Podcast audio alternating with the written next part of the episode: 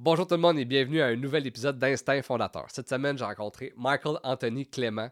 Michael qui est PDG pour l'Institut d'innovation Gatineau. C'est quoi l'Institut d'innovation Gatineau? C'est un endroit où tu peux faire du coworking ou que eux se décrivent comme un incubateur de start-up. Si tu veux commencer une start-up, si tu as une idée mais tu ne sais pas par où commencer, ou si tu cherches des idées, ou euh, si euh, tu as plafonné, euh, tu t'en vas voir l'Institut d'innovation Gatineau, puis eux, ils vont t'encadrer, ils vont donner des outils pour euh, propulser ta startup. Et puis pour la conversation d'aujourd'hui, moi et Michael Anthony, on a parlé euh, de son parcours entrepreneurial, on a parlé aussi d'une couple d'anecdotes euh, qu'il a vécu dans son cheminement. on a parlé de l'Institut d'innovation Gatineau, c'est sûr. Donc ça a vraiment été cool, super intéressant. Et puis si tu aimes Instinct Fondateur et tu veux m'encourager, je te demande juste une chose, c'est de t'abonner à notre chaîne YouTube Instinct Fondateur Podcast, c'est ça qui fait vraiment toute la différence. Sinon, on est aussi sur Spotify et puis sur Apple Podcast en mode audio. Donc, euh, n'hésite jamais à laisser des 5 étoiles, des avis sur Apple Podcast ou sinon euh, de liker, de commenter, de partager sur toutes les plateformes. Donc, je te dis un gros merci et je te souhaite une très bonne écoute.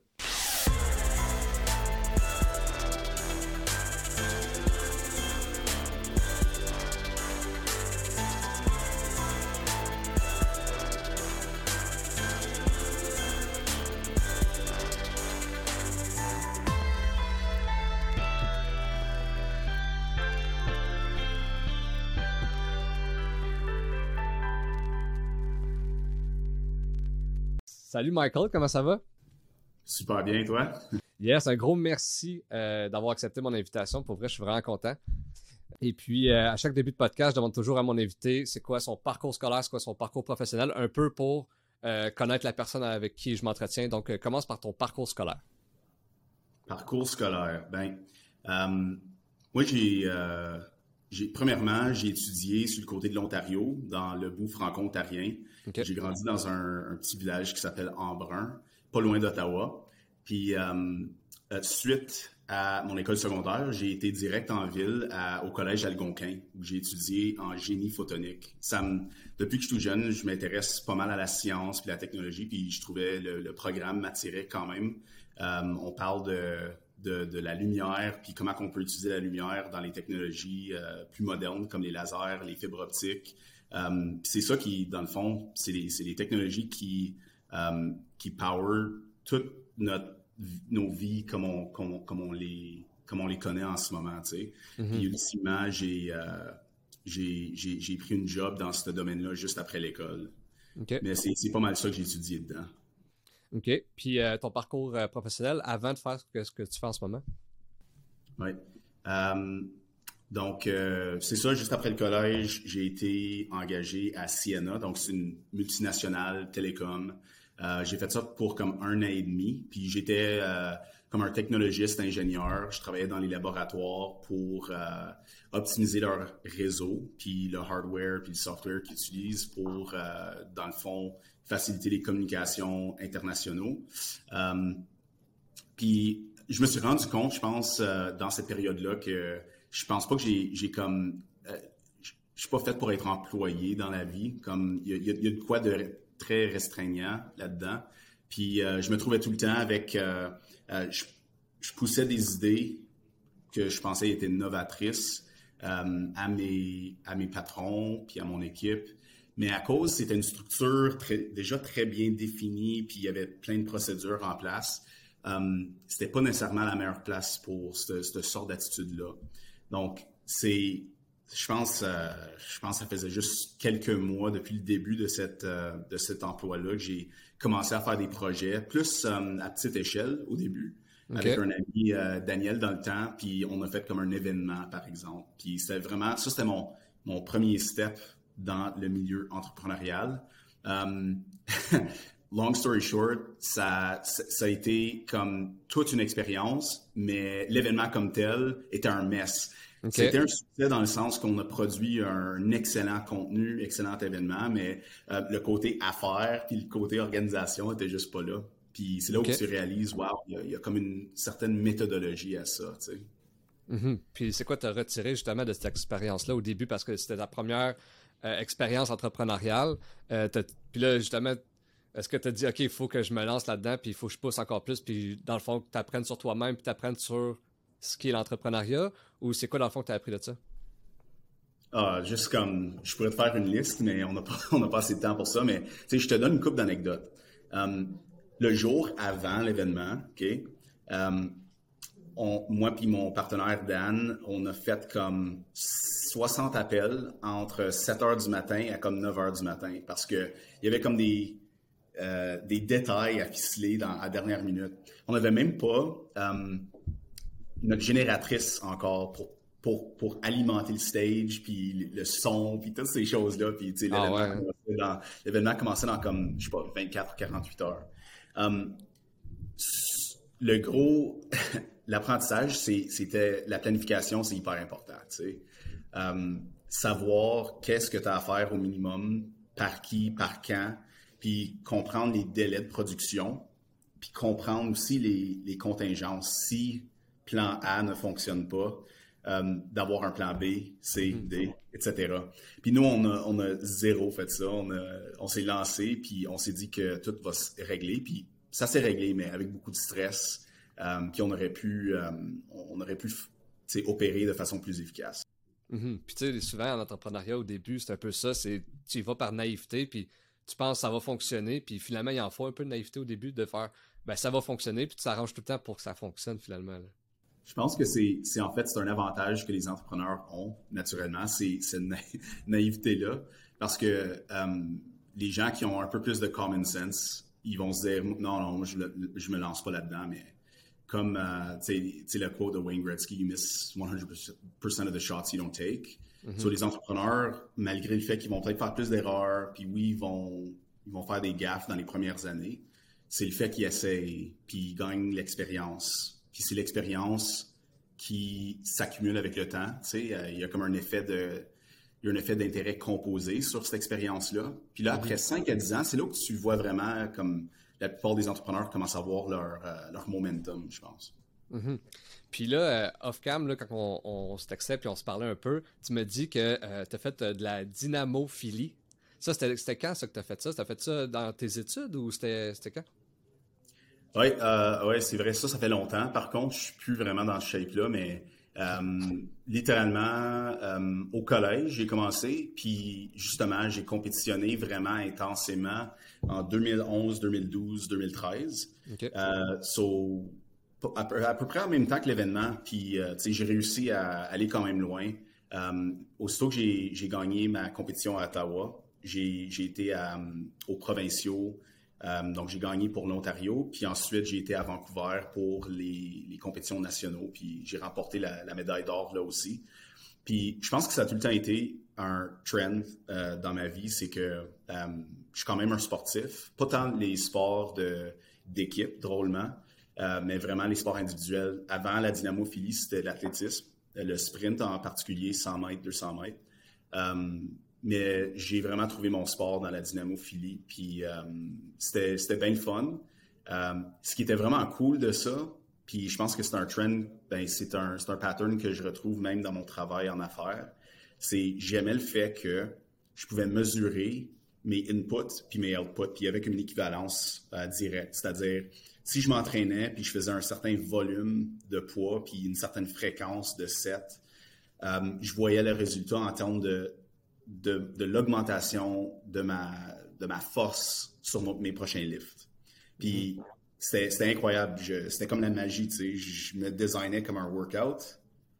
Puis la semaine prochaine, je, fais, je, pouvais lever 5 livres de plus. Puis si je le faisais constamment, ben j'ai vraiment comme graduellement atteint le niveau compétitif au niveau national. Mm-hmm. vraiment cool. Dans le fond, c'est J'allais te demander c'est quoi ta retenu de, de ça, mais c'est vraiment ça. C'est le fait que justement, tu voyais tes efforts récompensés. Fait qu'est-ce que tu faisais durant ta semaine, tu le voyais euh, dans tes résultats. Oui, puis c'était comme la première fois dans ma vie, honnêtement. Même à l'école, j'avais pas cette impression-là que tu as vraiment le contrôle de, de tes outputs, de, tes, de, comme, de ce que tu atteins dans la vie. Puis mm-hmm. c'était, euh, I guess que c'est tellement comme un, un sport physique. Euh, puis ce que ça m'a montré justement, c'est ça. L'apprentissage, c'est que si tu travailles très fort, euh, tu travailles plus fort que la, majorité, puis tu fais les bonnes choses. Ça, c'est surtout important. Est-ce que tu as la bonne nutrition? Est-ce que tu fais les bons types de lift? Dans mon cas, euh, tu vas absolument voir euh, un résultat net à la fin de la journée.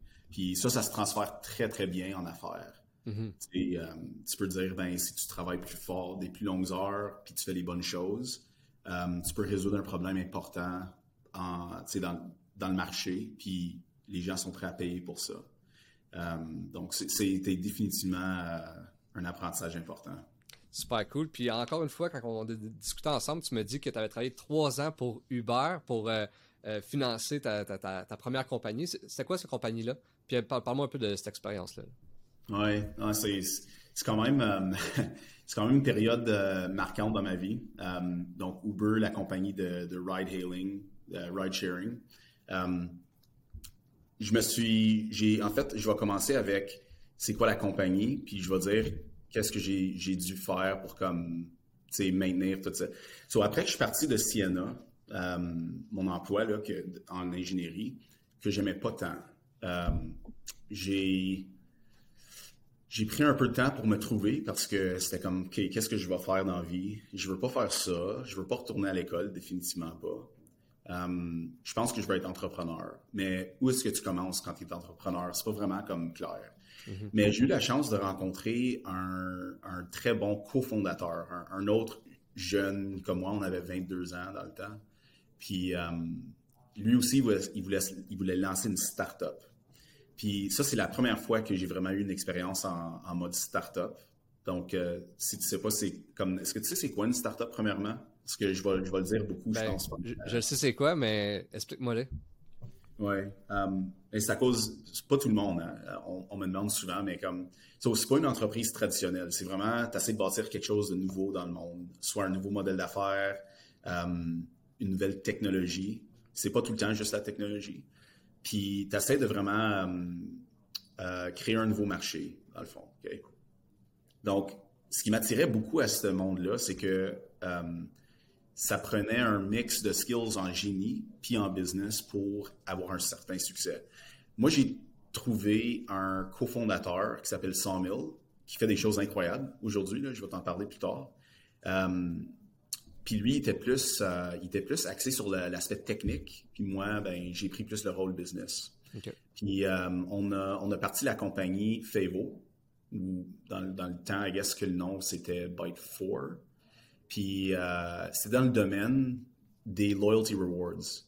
So, on a vu que euh, il y avait un trend où que tu allais comme un restaurant où tu interagissais avec un brand, puis tu pouvais gagner des points comme que tu pouvais réutiliser pour acheter des, services, des, produits. So, on a voulu comme mettre une solution comme ça en marché avec un, genre de tablette. Puis euh, euh, on l'a commercialisé à un certain point. On s'est mis ensemble, on a trouvé comme une solution. Lui l'a codé, moi j'ai commencé à faire le démarchage au niveau du marché. Euh, puis assez rapidement, on, s'est bâti une équipe. Je pense qu'on était comme 10 à un moment donné sur l'équipe. Puis on commençait à faire des ventes tout ça. On a même eu la chance d'aller à Silicon Valley, à San Francisco, sur un voyage avec d'autres startups incubées qui faisaient partie d'un incubateur à Ottawa. Puis c'est là que ça nous a frappé d'en face. Encore une fois, c'est une bonne réalisation en affaires. C'est qu'il y avait déjà des compétiteurs qui étaient beaucoup plus avancés, beaucoup plus massifs, qui avaient déjà levé des rondes de financement. Puis euh, c'était comme wow, comme on n'est vraiment pas dans le même game qu'eux.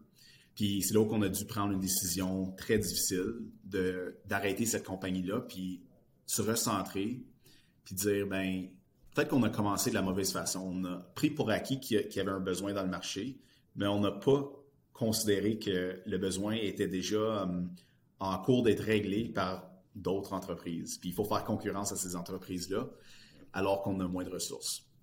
C'est là où j'ai eu la réalisation que comme, hey, il y, a, comme une méthodologie de bâtir des entreprises, euh, des startups en particulier, euh, même s'il y a énormément d'incertitudes quand on le fait.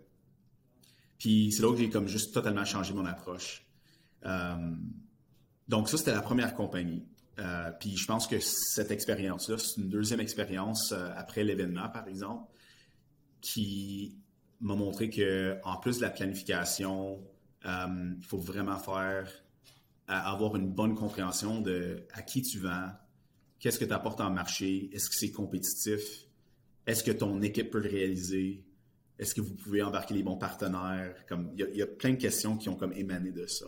Mhm. Puis euh, j'ai une question par rapport à ça. Tu me dis que tu avais une équipe environ de 10 personnes, mais tu sais, le projet, là, il était assez, à ses débuts.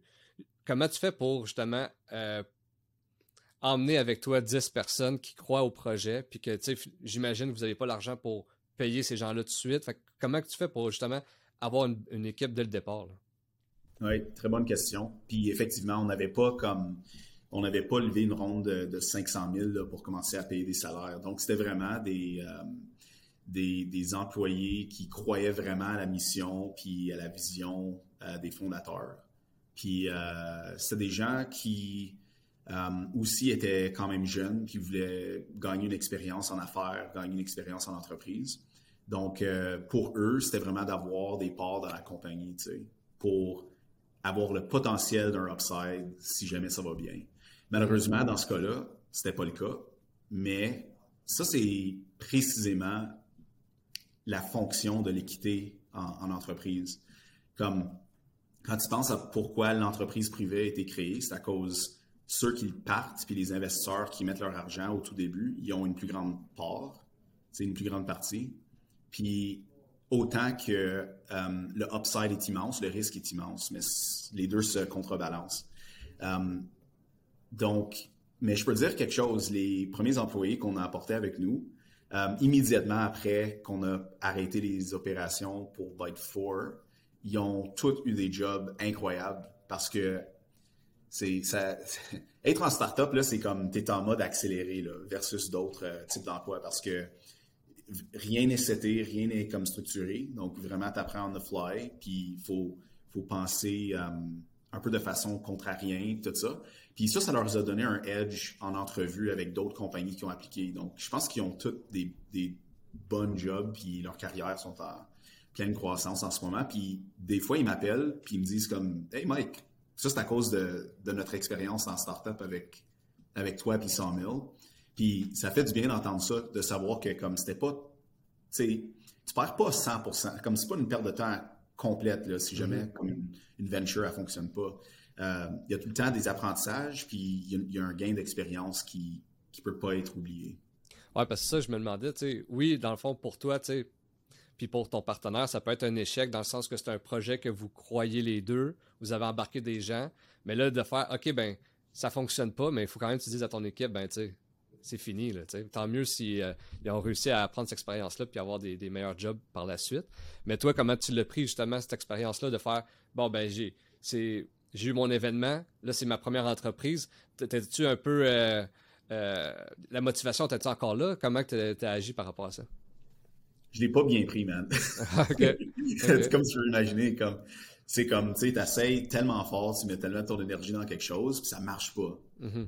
Puis je pense qu'on a tendance aussi, là, au Canada, je trouve qu'on est de même, là, à la base, mais on a, on, on, se sent comme entitled au succès. comme, pourquoi tu peux pas avoir le succès? Puis c'est là où ça te frappe dans la face, la réalité te frappe dans la face, c'est comme, non, non, comme, le succès, là, c'est you earn it. C'est comme les gens qui sont vraiment comme qui ont du succès, comme they earned it. comme tu peux pas vraiment faker ça. Mm-hmm. Pour longtemps, en tout cas. Mm comment je l'ai pris, je l'ai mal pris, um, mais en regardant comme, tu sais, dans le passé, c'était hyper, hyper important de passer par là parce que tu peux pas avoir aucun succès sans avoir des, des challenges comme ça. Puis ça m'a aussi permis, ça aussi c'est important, ça m'a aussi permis de comme d'évoluer en tant que personne, puis d'adresser des, euh, lacunes au niveau de ma personnalité, euh, au niveau de mon approche sur plusieurs fronts, right? Parce que dans le fond, c'est aussi une critique sur est-ce que tu as la bonne approche dans la vie, est-ce que tu es, la, est la bonne personne pour faire ça? Si ça marche pas, il faut, faut que tu te poses des questions. Est-ce que j'ai mis autant d'efforts que j'aurais pu? Est-ce que j'ai appris les bonnes choses? Est-ce que j'ai traité mes relations d'affaires comme j'aurais dû? Puis tu peux tout le temps faire une réflexion après comme non, peut-être que je peux comme m'ajuster et puis m'améliorer dans ces ces, ces vecteurs-là. Mm-hmm. Puis euh, après cette entreprise-là, y a-tu d'autres projets? C'est quoi la suite? Oui, puis je vais revenir à ton euh, à Uber parce que là, je peux faire un segue, ça va directement. C'est que après à peu près un mois de j'ai assez décidé quoi faire. Là, je me suis dit, you know what? La bonne chose à faire, c'est d'approcher d'approcher les startups complètement différemment, right? C'est comme c'est comme vraiment identifier comme c'est quoi le besoin dans le marché, puis de prendre les plus petits pas, de, vraiment valider, OK, si ça marche, OK, on peut aller à la prochaine étape et valider. Donc, j'ai parti un projet euh, là qui s'appelle Favo, puis j'ai réalisé que, j'imagine que tu as déjà, euh, as déjà utilisé le site Kijiji. Hein? Ouais, ouais, Right? So, on, remonte à comme 2015-2016, mais le site Kijiji était vraiment comme inefficace. Euh, je pense qu'ils ont comme modifié des choses entre-temps, mais c'était comme, tu sais, tu trouvais tu trouvais comme un, comme un produit que tu voulais acheter qui, appartient à quelqu'un d'autre, usagé. Tu lui envoies un email. Là, on décide de se rencontrer en personne. Tu sais pas c'est qui, tu sais pas si c'est vraiment son vrai profil. Tu as peur de te faire comme. Il y, y, a plein de choses qui peuvent euh, mal, pas bien aller. Euh, donc, je me suis dit que si on apportait comme une expérience Amazon à Kijiji, ça pourrait faire une différence. Donc, j'ai parti Favo, mais euh, avec la théorie des petits pas. Euh, puis là, j'ai une histoire, en fait. Je, vais compter une histoire de Halloween qui, comme, actually, j'espère que je ne vais pas comme trop euh, faire peur au monde, mais c'est comme pour tester le, concept de mon, de mon Kijiji comme Amazon virtuel, j'ai trouvé un client qui, avait une, qui appartenait à une maison puis il vivait pas dedans, il y avait plein de stocks, la maison était remplie de choses. Puis il m'a dit, Mike, moi j'ai vraiment besoin de vendre ma maison, mais avant ça, il faut que je vende mon stock. So, moi, ce que j'ai fait, il m'a engagé pour comme tout l'indexer. Je l'ai posté sur Kijiji, mais la transaction se faisait sur mon site. Puis c'est une façon de trouver le supply, puis euh, d'effectuer les transactions. Euh, à cette maison, quelqu'un vivait dedans qui était comme l'ami l'ami du propriétaire, mais il vivait là comme c'était juste une faveur, comme il payait pas de rent ou rien de même. Puis euh, euh, moi, j'allais à la maison peut-être une fois par jour, puis je rencontrais des gens que je trouvais sur Kijiji, puis j'effectuais des transactions comme Ah, tu veux-tu ce couch-là, est 100 non, 75 OK, deal. Puis j'envoyais un texte au gars qui était là euh, avant de venir, juste pour dire comme Hey, je m'en viens faire une tournée, tout ça un soir, euh, il était quand même tard, il faisait noir déjà, je me rappelle. Euh, j'ai eu un appel de quelqu'un de Kijiji, puis ils sont comme est-ce qu'on peut venir voir telle chose? Je suis comme oui, on se rencontrait dans 15 minutes. On arrive, puis c'est, vraiment messed up. Là. Je sais pas à quel point tu vas garder ça dans le podcast. Et, quand je suis arrivé dans la maison, il y avait un cadavre. Hein? Ouais, ouais, je sais que j'ai été 0 to 100, là, mais le, le, gars qui vivait là, il, était mort, il était décédé. Puis j'ai dû, comme, j'ai dit aux gens qui Gigi, comme, non, comme, comme, rentrez pas, puis j'ai dû appeler la police, puis tout ça. Puis, oh c'était vraiment messed up. So, ça, c'est une expérience marquante, là. OK. OK. Euh, euh, bref. Uh, let's get back to the point. c'est, uh, so, c'est ça. en, en, bâtissant cette entreprise-là, je vais faire le segue à comme Gatineau. Pourquoi Gatineau? So, j'ai commencé à bâtir une équipe encore une fois. On s'est retrouvé à un nouvel incubateur à Gatineau qui s'appelle Innovation Gatineau. Puis euh, euh, c'est là où j'ai rencontré toute la belle communauté d'affaires ici, puis tout ça. Euh, entre-temps, pour subvenir à mes besoins, à cause je mettais beaucoup de temps dans l'entreprise, je faisais du Uber mm-hmm. le matin euh, puis le soir, puis la fin de semaine. Tu sais. Je restais, je, me levais comme 6 heures, je, faisais le rush au travail. Euh, ensuite, je faisais comme le rush après le travail. Puis finalement, la fin de semaine, je faisais les bar runs. imagine, j'ai donné comme, je pense, 2500 rides dans les trois ans que j'ai fait ça. Puis je travaillais sur mon entreprise. Puis euh, en parler au monde, j'ai appris comme un hack que comme en bâtissant Favo, l'entreprise, je pouvais pitcher mon idée, puis j'avais un feedback immédiat sur est-ce que c'est une bonne idée ou pas, est-ce que, est-ce que tu l'utiliserais ou pas, euh, va checker mon site, etc. So, je faisais mon user testing en faisant Uber. je me faisais, payer. Puis là, les gens ils étaient comme, ah, comme non, comme ce feature-là, il n'est pas important, il n'est pas intéressant. Um, puis ça, ça m'a énormément aidé pour comme raffiner le produit. Mm-hmm. Um, uh, long story short, um, afin de, dans ce processus-là, j'ai eu une opportunité à partir d'Innovation Gatineau. Comme la communauté commençait à, prendre une certaine croissance, puis les activités euh, y accéléraient ici. Puis on m'a demandé de participer à la création des programmes. Puis là, j'étais pris avec une décision, tu sais. C'était comme, est-ce que je continue à bâtir mon entreprise ou est-ce que j'aide plusieurs entrepreneurs à bâtir leur start-up puis d'avoir un certain impact euh, de ce côté-là? Puis euh, c'est une, décision difficile. Puis ce que j'ai décidé de faire, c'est faire euh, temps partiel, temps partiel. So, j'ai splitté un peu mon temps. Mais ultimement, comme tu sais, euh, probablement, ben, j'ai décidé d'aller all-in dans l'Institut, puis d'un peu mettre ce projet-là on the side. Mm-hmm. Puis juste me consacrer à 100% à bâtir des startups avec d'autres gens.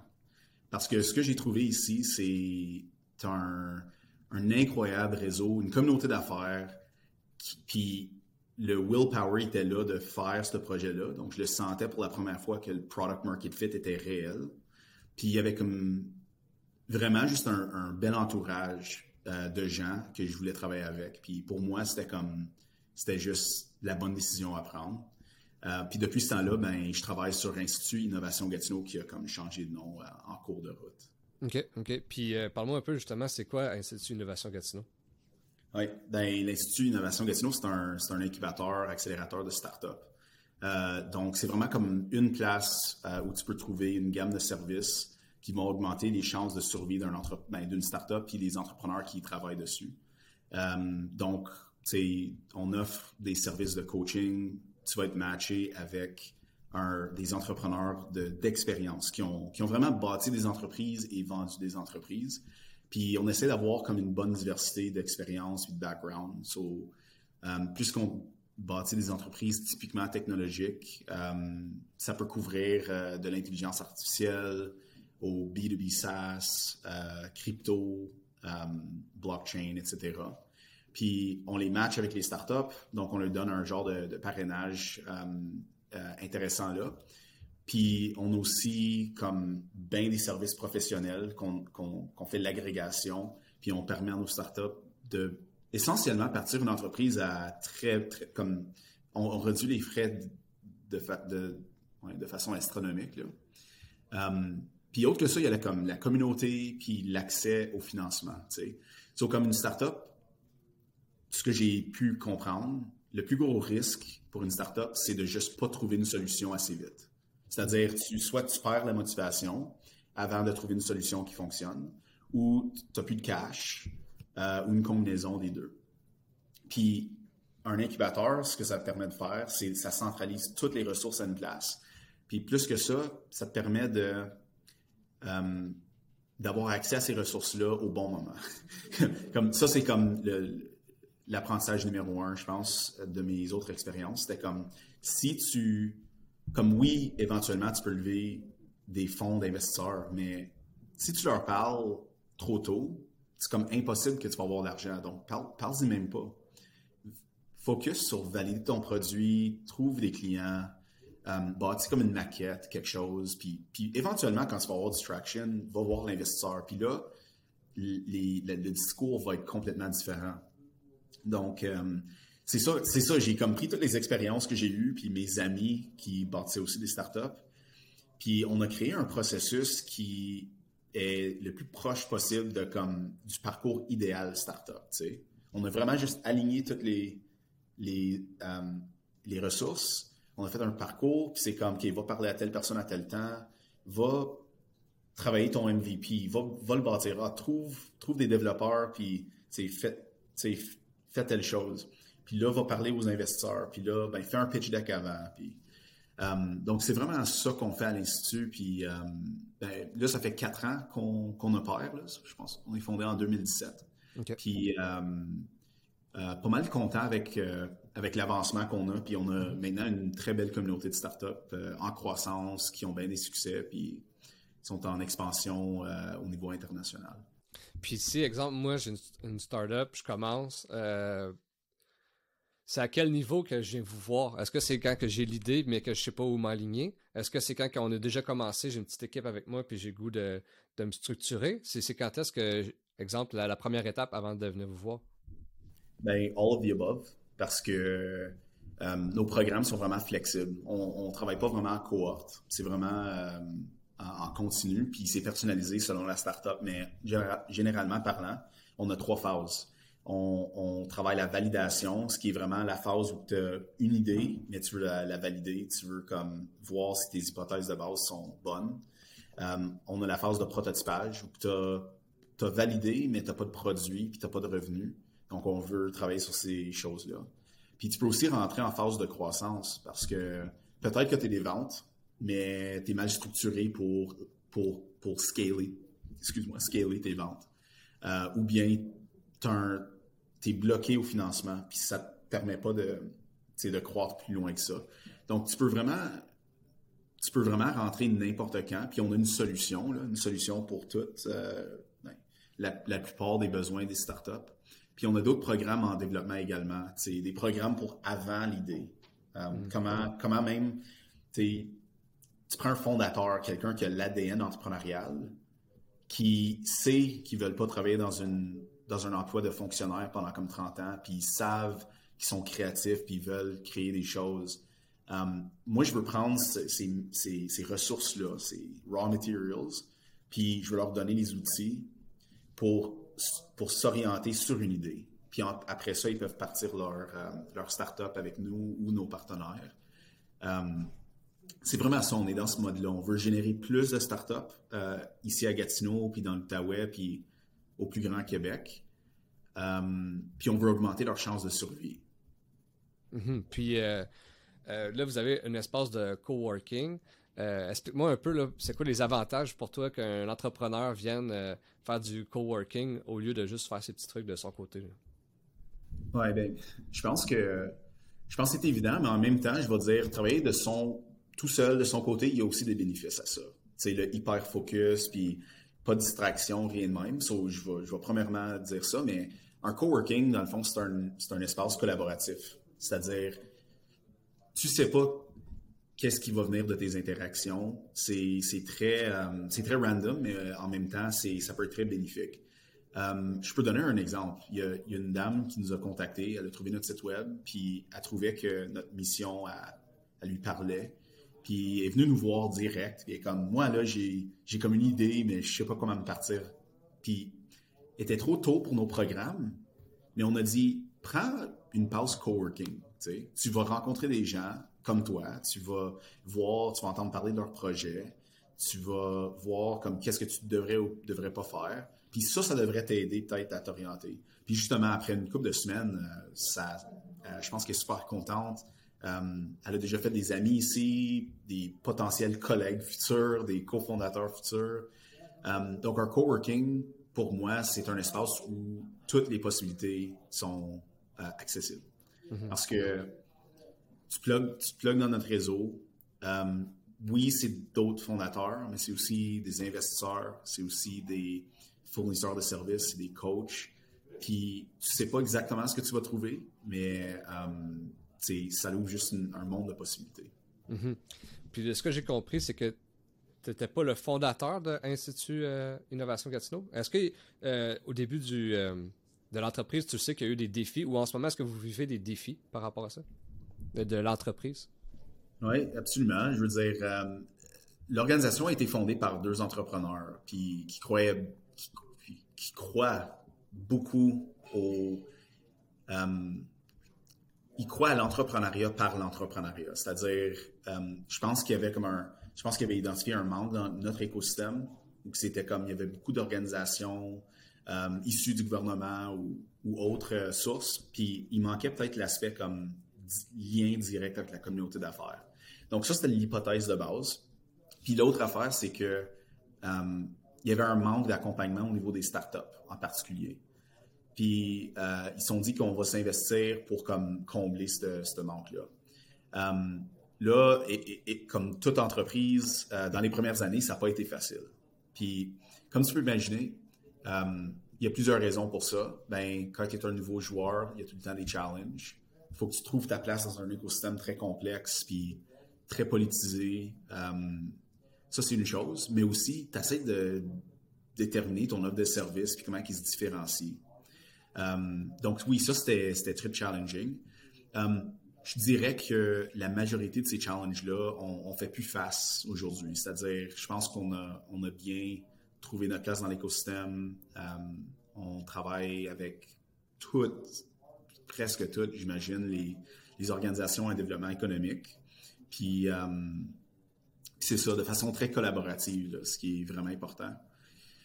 Puis moi, je dirais que les plus gros challenges qu'on fait face en ce moment, c'est des enjeux de, croissance, puis comment réellement atteindre notre objectif puis notre mission.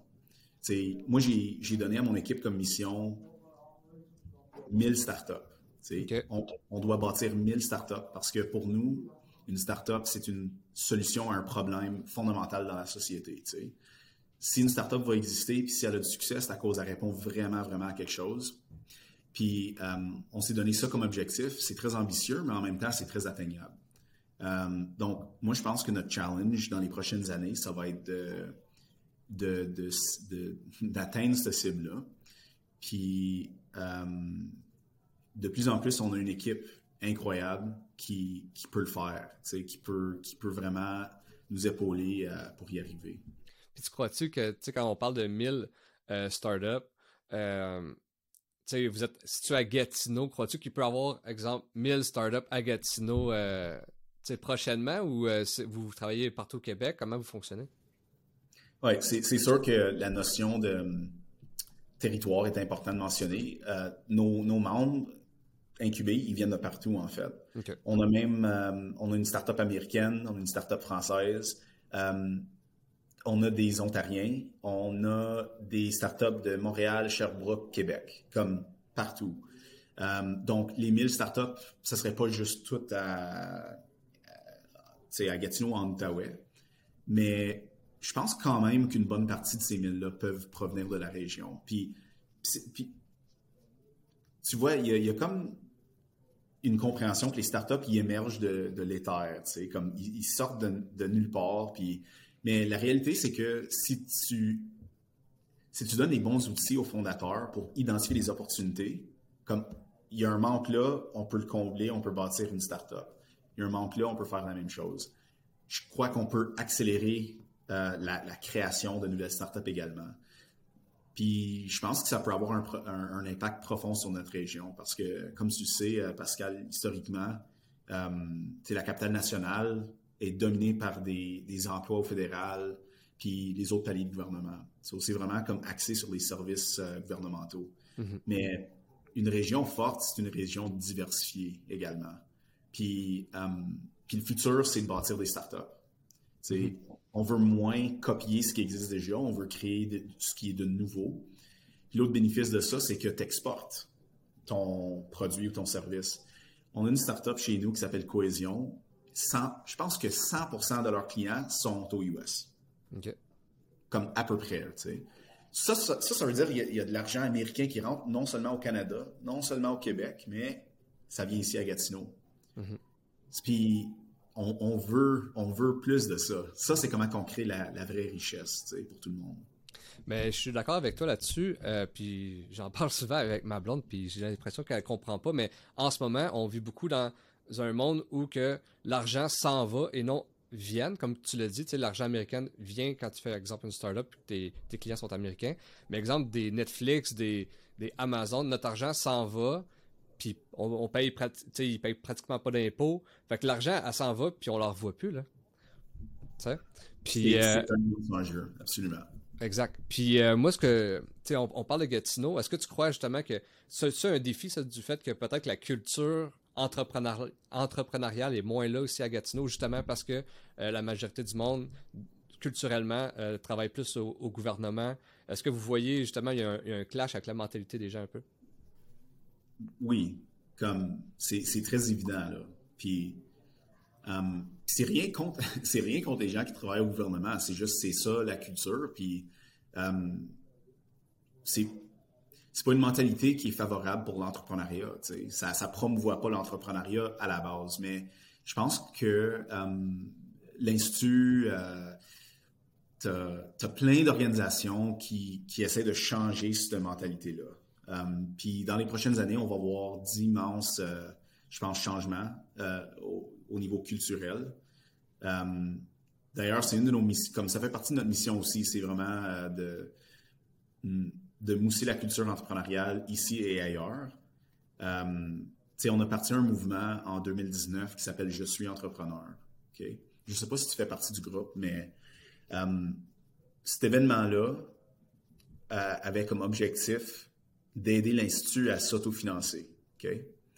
Euh, autre que de prendre des subventions, parce qu'on n'avait pas accès à des subventions. On a dû trouver d'autres méthodes. Puis euh, ça a été un succès, ça a été un, événement de fun. On a levé 400 000 en, dons, promesses de dons. Puis ça nous a apporté jusqu'à maintenant. Puis c'était incroyable parce que c'est la première fois, je pense, que autant de la communauté d'affaires était rassemblés pour supporter un projet comme ça. Puis pour honorer ce moment-là, ben, on a parti le groupe JSE. Puis là, ça commence à rassembler de plus en plus d'entrepreneurs à travers le Québec. Puis euh, c'est le fun à voir parce que ça ne va pas arrêter. C'est un mouvement qui, doit continuer, continuer absolument, absolument. Puis ça va juste bénéficier notre région pour qu'on puisse changer un peu de mentalité, diversifier l'économie. Euh, puis permettre à plus de monde de s'exprimer de façon entrepreneuriale. au lieu d'avoir le, le, réflexe, après l'école, de juste prendre un emploi au fédéral, par exemple, sachant que c'est stable, c'est euh, garanti, la paie est bonne, on ne travaille pas autant nécessairement. Mais de plus en plus, on voit que ça, c'est aussi possible en start-up. Mm-hmm. Mais c'est un peu différent. Ce qu'on peut offrir dans une start-up, c'est l'aspect mission très intéressante, c'est-à-dire tu as une mission très précise, puis on change le monde de notre façon. La culture est typiquement beaucoup plus intéressante. Puis de plus en plus, les incitatifs puis les bénéfices deviennent plus intéressantes. Euh, puis j'espère que les prochaines startups ils vont pouvoir capitaliser sur ces avantages-là qu'une startup a pour attirer euh, juste le meilleur talent.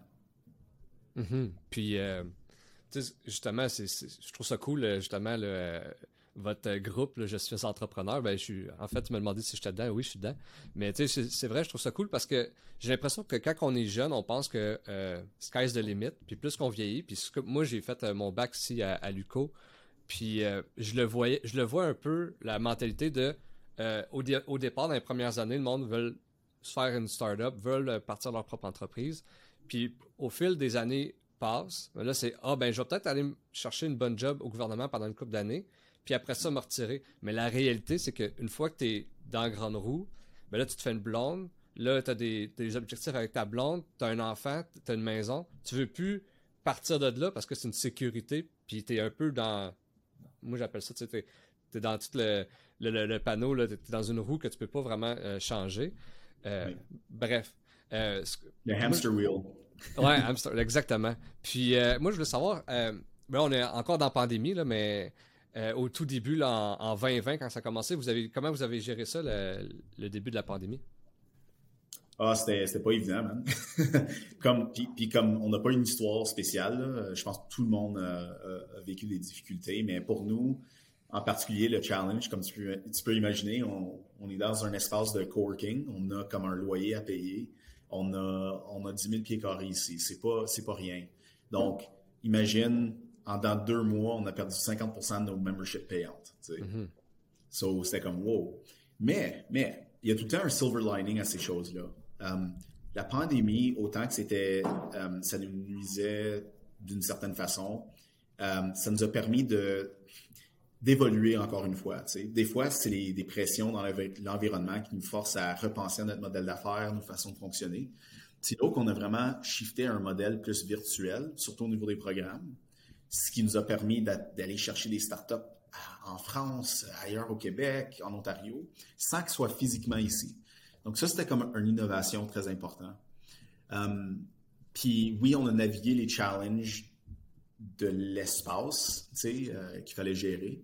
Mais je te dirais qu'on est maintenant rendu euh, bien au-delà de où on a commencé avant la pandémie. on a repris tout ça. Euh, c'est sûr que la vaccination, comme les vaccins ont beaucoup aidé ça, puis l'allègement des règlements en, lien avec la COVID ont, ont, beaucoup aidé aussi. Mais je pense que le plus gros takeaway, c'est l'opportunité d'évoluer en tant qu'entreprise puis en tant qu'entrepreneur dans une pandémie comme ça.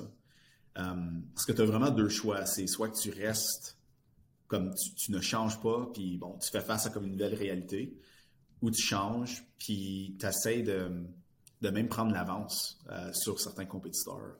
Mm-hmm. Et euh, je pense que c'est notre devoir en tant qu'entrepreneur de trouver des solutions créatives à, à ça, justement. Puis tu sais, le jour 1, t'étais-tu en mode panique ou t'étais tout de suite en mode solution? Ouais, les deux. Comme, j'imagine que tu as commencé ton podcast pendant la pandémie, hein? Exact, exact. Ça faisait longtemps que, que je voulais le faire. Pour vrai, ça fait, mettons, 4-5 ans que j'écoute des podcasts. Mais moi, ce, que, ce qui est drôle, c'est probablement que c'est à cause de la pandémie, dans le sens que je, n'ai vu plein qui ont, commencé euh, par la pandémie. Puis maintenant qu'il y a un retour à la normale, j'en vois plein aussi qui arrêtent d'en faire. Moi, mon but, c'est de continuer. Mais moi, mon, mon moment déclencheur, c'est vraiment un de mes amis euh, de Val d'Or parce que je, voyage beaucoup entre la BTB et Gatineau.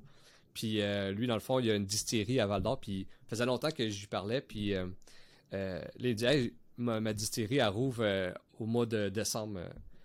moi, j'ai acheté du stock. Genre, j'ai investi du jour au lendemain pour aller. parce que je savais pas en quoi faire mon podcast. Je savais que c'était en, probablement en entrepreneuriat ou en immobilier, vu que j'étudie aussi en immobilier.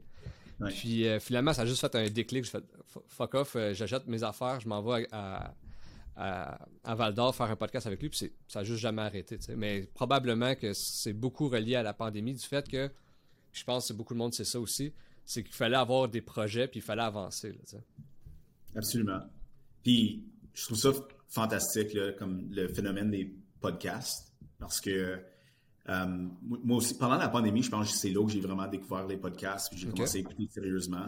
Puis euh, c'est un médium qui permet tellement de rentrer en profondeur sur un sujet, puis d'apprendre à connaître quelqu'un, euh, que tu peux pas avoir avec un vidéo comme Tailored, une entrevue de comme 10 minutes. C'est pas la même chose. moi, je suis actually très fan des podcasts comme de long format, là, comme mm-hmm trois heures.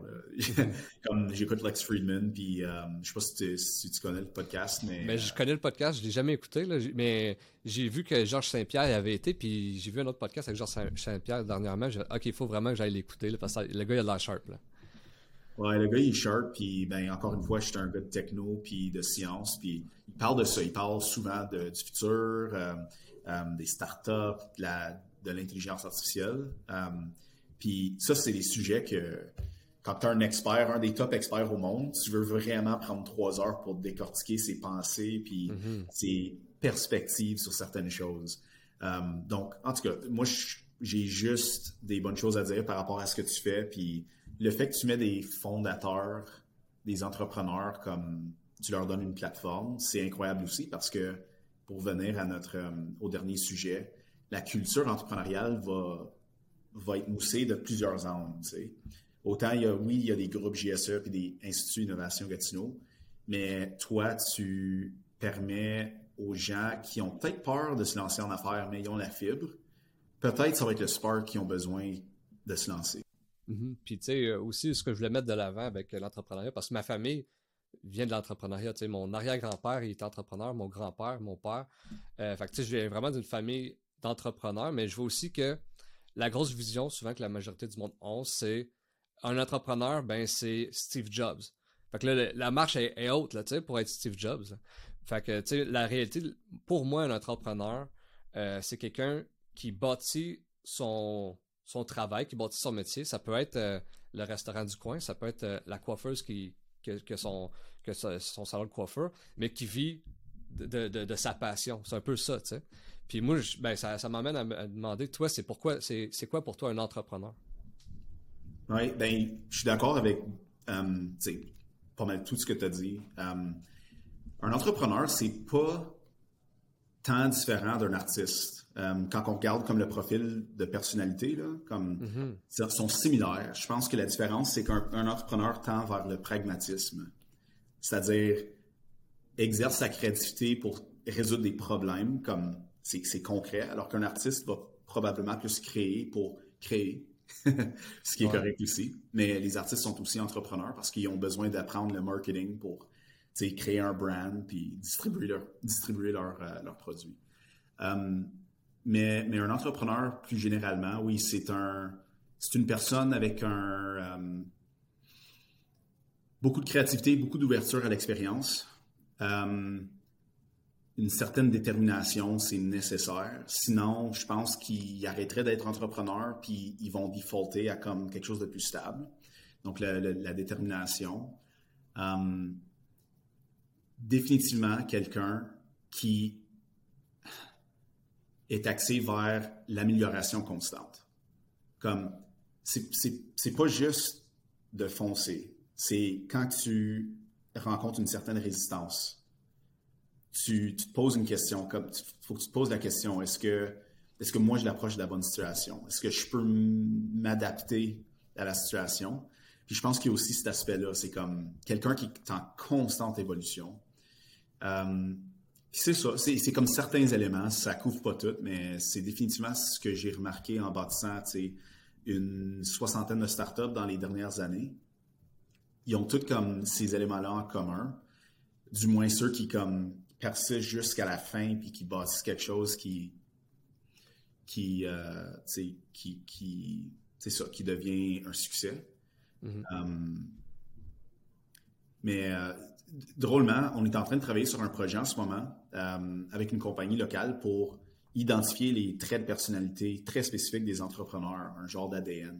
Puis euh, ça va être intéressant de, faire passer ces tests-là à toutes mes startups pour voir comme où est-ce que vous classez. Puis, euh, ah, c'est hot, c'est hot ça. Mais tu sais, justement, c'est cool tu dis ça, que c'est créatif. Souvent, moi, quand j'ai commencé, j'avais peut-être une perception plus il faut que tu connaisses les chiffres à 100%. Faut que tu, c'est quasiment quelqu'un plus que, qui, aime la mathématique. Mais au, fur et à mesure, je suis rendu à, pas loin de 40 épisodes. Mais c'est ce que je remarque, c'est que 95% du monde, c'est, du monde très créatif. Puis souvent, euh, le monde qui sont moins chiffres, ben, ils vont s'entourer de monde qui aime les chiffres. Euh, mais toi, au départ ou même en ce moment, est-ce que euh, le monde qui vient de te voir pour les startups, toi, tu dis que c'est du monde créatif. Est-ce que c'est justement, ils ont, ils un manque à gagner sur le côté plus les chiffres ou whatever, ou souvent ils ont, les deux aspects? Ça ressemble à quoi? Tough question.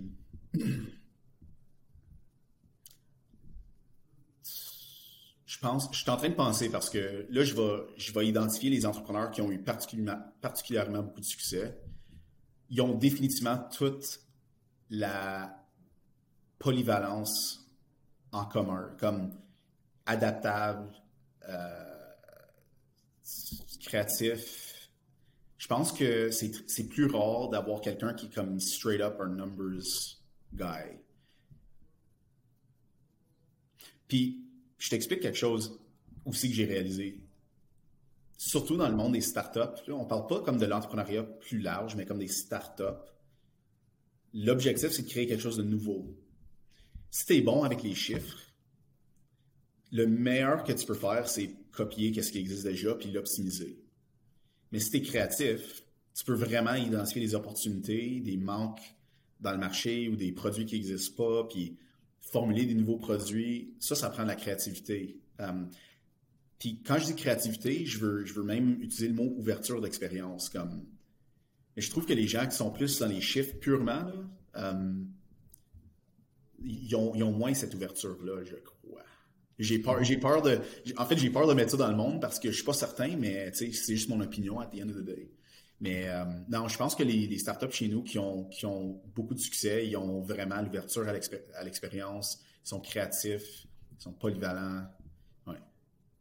Puis est-ce que tu crois euh, que quelqu'un qui, créatif, des fois, on, on, parlait de naïveté tantôt avec euh, ton, premier événement. C'est un peu ça, c'est que si tu es trop dans tes chiffres, c'est 100% important de connaître ses chiffres puis être dans ses chiffres, mais si tu es trop là-dedans, on dirait que tu, tu te pousseras pas à peut-être le quelque chose que tu croyais peut-être pas possible ou tu vas t'arrêter, tu vas te freiner justement à cause que les chiffres sont pas de ton bord, mais la réalité, c'est que parfois, quand tu crées quelque chose, ça, ça vient avec, là, tu sais. Absolument. Ouais, comme, ben, je l'ai dit au début, là, mais euh, c'est comme, si tu prends pas de risque, ça, c'est un gros risque parce que tu vas faire ce que tout le monde fait, tu vas suivre le, trajet comme imposé par la société. Le problème avec ça, c'est quand tu fais ce que tout le monde fait, tu es zéro différencié. Puis, tu vas être en compétition intense pour très peu. Le upside, le upside d'avoir une job ou pas, c'est quelqu'un d'autre pogne la job, puis peut-être qu'ils vont faire un peu plus d'argent que toi, mais la progression va être très linéaire.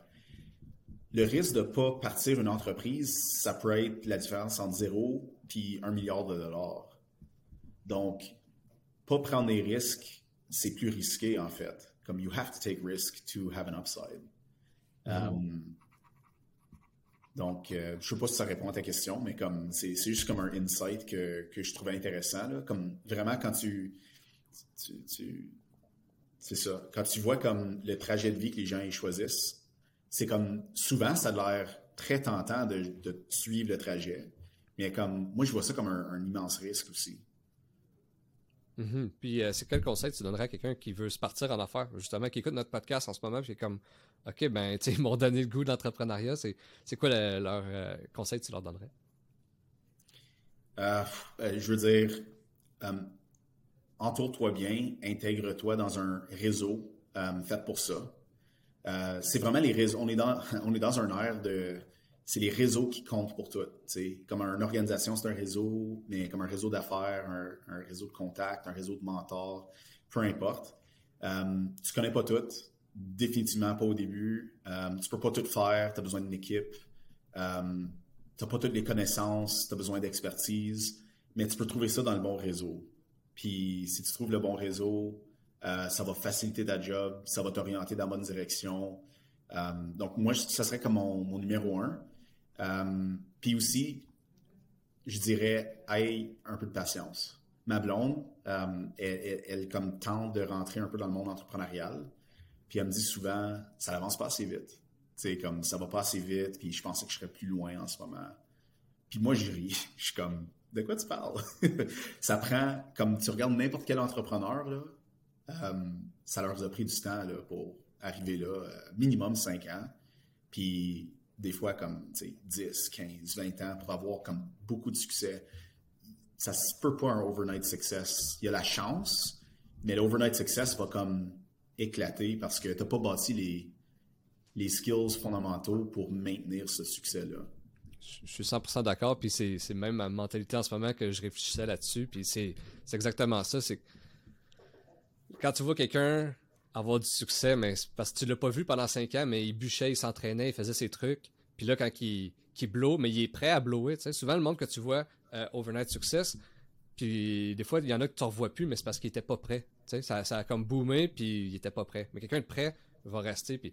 Fait que, tu sais... Mais tu sais, je la comprends, ta blonde, parce que c'est exactement le même feeling que j'ai avec le podcast. au début, tu le pars. Je l'avais dans la tête de dire, c'est un long run, puis c'est sur du long terme. Puis un podcast, c'est pas comme une petite vidéo euh, virale de 5 minutes. Le monde, faut qu'il prenne le temps de, l'écouter. Euh, puis tu sais, si je regarde du jour 1 à aujourd'hui, c'est super ce que j'ai fait. Mais tu sais, si je, me mets, mettons, les objectifs que j'avais au départ, mais c'était des objectifs peut-être trop ambitieux, mais je pense que ça en prend, dans le sens que c'est ces objectifs ambitieux. Exactement, tu sais. Puis... Euh, mais je comprends 100%, ta blonde de trouver que ça va pas assez vite. Mais la réalité, c'est ça. C'est l'apprentissage aussi, parce que j'aimerais pas ça que, le premier exemple épisode aille blowé parce que j'étais j'étais pas aussi bon qu'aujourd'hui. Puis aujourd'hui, je suis moins bon que Pascal dans, dans deux ans. Là, fait que je suis comme content de, la progression. Puis c'est exactement ça. Puis j'aimerais ça savoir à quoi ça ressemble un peu ton euh, day-to-day. oh, mon day-to-day? Euh, c'est sûr que ça change dépendant de la saison, puis si j'ai comme des demandes de subventions à soumettre comme aujourd'hui.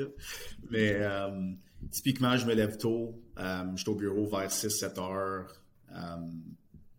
Je planifie ma journée, je planifie, mes semaines. J'aime beaucoup comme savoir qu'est-ce que je vais faire dans une journée avant de commencer vraiment.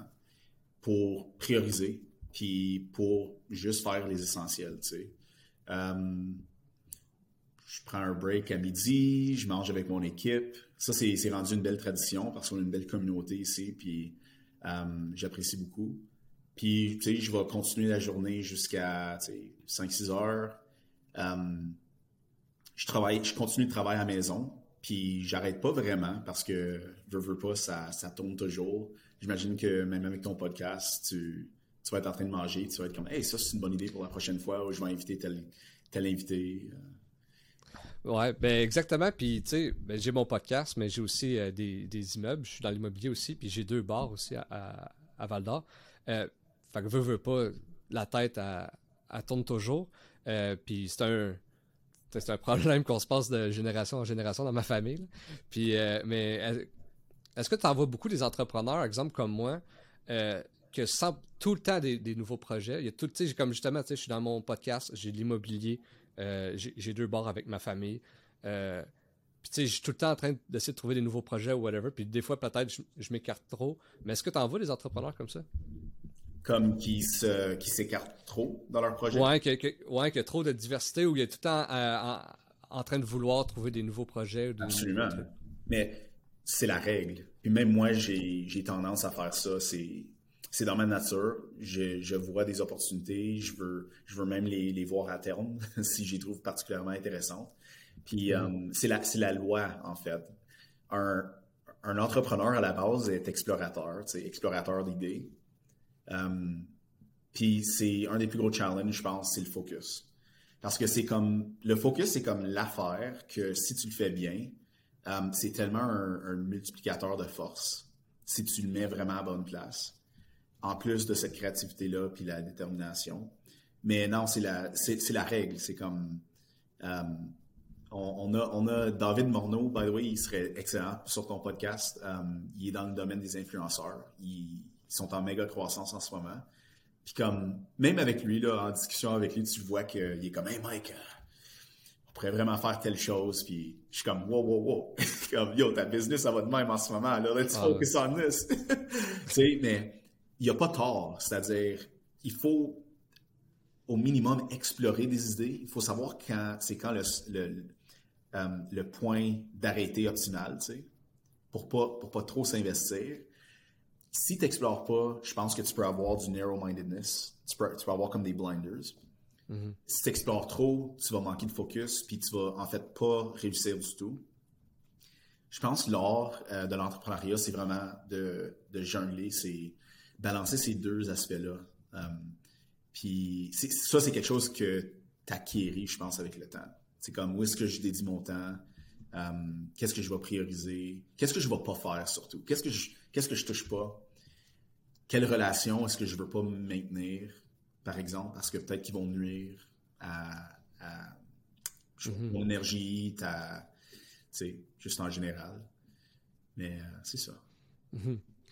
Ouais, c'est ça. Parce que si, mettons, moi, je regarde un peu comment j'agis en ce moment, euh, c'est beaucoup très, tu sais, euh, déterminé, mais quasiment obsédé, dans le sens que quand j'ai un projet, c'est ça tourne, tu sais, puis c'est tout le temps ça que je pense. Par exemple, là, c'est le podcast, mais tu sais, en 2020, dans le temps de la pandémie, moi, c'était la crypto. Puis, tu sais, j'ai réussi à faire quand même bien de l'argent.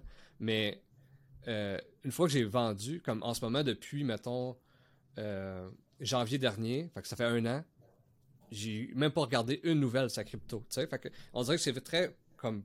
Je, me donne 100% dans un projet, je l'ai acquis, ok, switch. Là, en ce moment, je suis dans mon podcast. J'ai, tu sais, fait que je suis très, euh, c'est très particulier mon truc. Puis, Là, on a parlé de ton day-to-day, puis euh, j'aimerais ça savoir, euh, c'est quoi ton pire défaut puis ta meilleure qualité en affaires? Un peu de... Ça, c'est un, un bon challenge de réflexion. Euh. Um, pire défaut. Ouais. Moi, je pense que j'ai beaucoup de confiance en moi. Des fois, ça peut être un défaut. Um, ça sonne comme un humble brag, mais je te promets que c'est pas comme tout le temps une bonne chose. Là. Pourquoi? Hmm. Ben, il faut, faut être capable de. OK. Il faut être capable de. Tu peux imaginer le futur comme tu veux, comme un meilleur futur que tu veux bâtir, ou comme un objectif que tu veux atteindre. Puis ça peut être ambitieux, mais si c'est pas réaliste, puis tu ne step up pas assez pour l'atteindre, t'es fou. so, il y, a toujours le risque de, ça. Donc, tu peux avoir beaucoup de confiance en toi, mais il faut savoir à quel point ça devient euh, euh, une surconfiance, comme pas, pas saine, right?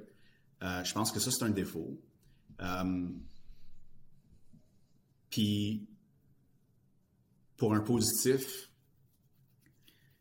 tu sais, je pense que je suis content de mon ouverture d'expérience, c'est-à-dire euh, tout le temps prêt à apprendre de nouvelles choses, euh, rencontrer des nouvelles personnes, euh, explorer de nouvelles idées, avec un focus, évidemment. Mais moi, je pense que ça, c'est un avantage. Puis, puis avec ça, une certaine détermination pour rapporter mes projets à terme, puis, puis comme de juste jamais, jamais, jamais arrêter. So, mm-hmm. On, a parlé de ces qualités-là plus tôt dans le podcast. Je pense que ça, ça serait des, bonnes choses. Euh, mais disons que, puis tu fais probablement la même chose, mais tu focuses plus sur le négatif parce que c'est tout le temps un sujet que tu essaies d'améliorer. Mm-hmm. Donc, euh, Puis, euh, on a parlé un peu de tes projets. As-tu des projets futurs? C'est quoi un peu, tu me dis que des fois tu es ambitieux. C'est quoi tes projets futurs? Oui. Euh, j'ai des projets. Il y a des projets que je ne vais pas discuter en ce moment parce qu'ils sont encore en stealth mode, mais vraiment d'envergure, puis euh, j'ai bien hâte. Mais par contre, j'ai un autre projet startup en plus de l'Institut qui s'appelle Battery Market, qui est vraiment, vraiment cool. Puis on, ça va bien en ce moment. Euh, donc, Battery Market, c'est un, un, marketplace pour des batteries usagées. Quand on parle de batteries, on parle autant des petites batteries que des, euh, des batteries de véhicules électriques, comme des Tesla, puis des, des Volt, tout ça. Ce qui est vraiment intéressant de ce marché-là, c'est qu'en ce moment, une minorité des automobiles sur la route sont électriques, mais en 2050, je pense qu'il va y avoir une pénétration quasiment à 100% right? Puis ce qui est vraiment cool, c'est que euh, après à peu près 8 à 10 ans, les batteries sont plus vraiment euh, utilisables pour la route. Ils, perdent leur efficacité. Puis après ça, en ce moment, il n'y a pas vraiment de bonne solution sur comment est-ce qu'on va traiter ces batteries-là. Donc, il y a un immense, même si c'est petit en termes, comme en termes absolus, il y a un immense euh, marché de batteries usagées, puis euh, il n'existe aucune plateforme pour consolider le marché, c'est-à-dire une place où tu peux voir qu'est-ce qui existe sur le marché, c'est quoi le prix, c'est quoi les features ou les specs, puis c'est quoi les c'est quoi les solutions de logistique puis nous, on est en train de bâtir vraiment une place pour faire ça. Euh, puis euh, je pense que le marché va, croître incroyablement dans les prochaines années. Donc ça, c'est un beau projet. Puis j'ai, trouvé des cofondateurs euh, très, comme, très le fun de travailler avec parce que sont, sont techniques, ils connaissent le marché. On a un Américain sur l'équipe, on a un Allemand sur l'équipe, puis on a un autre franco-ontarien sur l'équipe. il y a une belle dynamique là. Puis, mm-hmm. Ça, c'est un projet que je fais on the side en plus de l'Institut. OK, très cool. Mais tu sais, euh, tu me dis qu'après environ 10 euh, ans, la, batterie est, plus utilisable ou euh, est moins efficace. Mais dans le fond, vous, ça serait de, justement de, de plus des batteries, mettons, de, qui ont 5 ans puis que la personne n'utilise plus? C'est comment En fait, j'aurais dû préciser ça. Même s'ils sont moins utilisables pour la route, c'est-à-dire le range est comme moins intéressant. Mhm. Une batterie de véhicule électrique peut être utilisée pour comme un genre de power wall à maison. Ça peut comme power une maison, tu sais pour, un, pour une journée ou deux. So, il y a, y a, comme toute une communauté qu'on a découvert de gens qui prennent des batteries usagées à comme 80% on va dire, ou, comme 20 ils sont à 80% de leur capacité. Puis ils, vont, ils, vont le ils vont le transformer dans un autre produit. So, c'est comme le, DIY, euh, la communauté DIY euh, des batteries. Donc, euh, il y a juste plein de choses que tu peux faire avec ça. Puis ça, c'est juste un use case, mais il y a des gens qui vont trouver des, use cases très particulières. il y a plein de choses. Ce qu'on veut pas, c'est que les batteries se retrouvent dans les, dans les dépotoirs parce qu'elles sont pleines de chimiques. C'est terrible pour l'environnement. Puis même, il y a beaucoup de richesse dans les, raw materials d'une batterie comme ça. Donc, de trouver une façon des, des recycler, puis de, de, leur donner une deuxième vie, c'est notre mission. Très cool, vraiment cool pour vrai. Puis, euh, y a-tu, tantôt on a parlé un peu de podcasts, y a-tu des podcasts, des livres ou euh, des chaînes YouTube ou même des gens qui t'ont inspiré puis qui t'inspirent encore, que tu écoutes ou euh, tu regardes? Absolument. Euh, ben, j'ai mentionné Lex Friedman, mais un podcast que j'écoute beaucoup, beaucoup, beaucoup en ce moment, c'est NFX. NFX. C'est, c'est short pour Network Effects. Puis c'est vraiment un, un, podcast qui est comme dédié aux entrepreneurs en startup. Euh, c'est comme, il n'y a pas meilleur que ça sur l'Internet. Si tu veux apprendre sur les startups, that's the place. Je te dis tout de suite, si jamais tu veux partir une startup, va consulter NFX, écoute une coupe de podcasts, puis je pense que ça va te comme, ça va te euh, tirer. Euh, puis est-ce que tu m'as demandé s'il y a quelqu'un qui m'inspire ou c'est ouais, ben, c'est tout, c'est tout. Un livre, quelqu'un, une chaîne, n'importe quoi, mais des, des gens qui t'inspirent. Ouais, un, livre aussi que, qui m'a beaucoup comme qui a comme changé mon, ma perspective sur les startups que je recommande à tout le monde, c'est Zero to One par Peter Thiel. Um, c'est un petit livre, là, ça se lit dans comme une journée ou deux, mais my God, que c'est, c'est pacté de, de, um, comment tu dis, de perspectives comme contrariennes. Là. C'était comme, holy shit, je vois plus le monde de la même façon. T'as-tu eu la chance de lire, toi?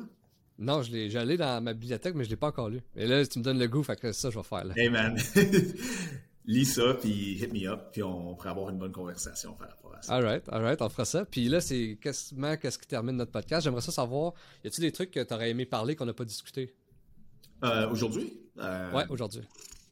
Ah, on a comme c'était le fun, je veux dire, on a appris à se connaître un peu. Euh, je pense qu'il y a beaucoup à discuter, en fait. Comme si jamais tu veux en faire d'autres, c'est comme on peut vraiment rentrer dans le sujet des startups, ça, ça serait cool. Euh, quelque chose que je pourrais parler pendant des heures, donc on a beaucoup de matériel pour le podcast. Euh, mais par rapport à moi, non, absolument pas. je veux apprendre plus sur tes bars, puis sur l'immobilier. Ça, ça serait vraiment cool. Je pense qu'il y a une immense opportunité dans le marché d'immobilier. Il y a comme une, disruption qui pourrait, euh, qui pourrait se produire dans les prochaines années parce que souvent, je le vois comme une industrie hautement régulée puis très compétitif avec des, des, des agents immobiliers. C'est très compétitif, c'est très saturé. Moi, je vois ça comme un, une industrie qui est comme prêt à se faire disrupt. Puis, euh, bref, si jamais tu veux jaser de, de possibilités que je vois, on pourrait on pourrait en parler. Yeah, ça serait super intéressant. Donc, euh, je te dis un, gros merci d'avoir accepté mon invitation. Si les gens veulent te suivre, que ce soit sur euh, les médias sociaux, euh, ton site internet, dis-moi un peu où que le monde peut te suivre. Oui, ben, pour apprendre plus sur comment bâtir une startup en lien avec l'Institut, notre site web c'est institutig.ca. sinon, je suis sur Instagram, sur Facebook, sous mon nom. Vous pouvez me trouver là. je parle de startup, puis des de choses qui m'inspirent, puis des fois des aventures que, que je fais avec ma blonde. Donc, euh, feel free. All right. un gros merci, euh, Michael. Pour vrai, c'était vraiment cool, super inspirant. Donc, euh, je te souhaite une très belle journée. Toi aussi. Merci.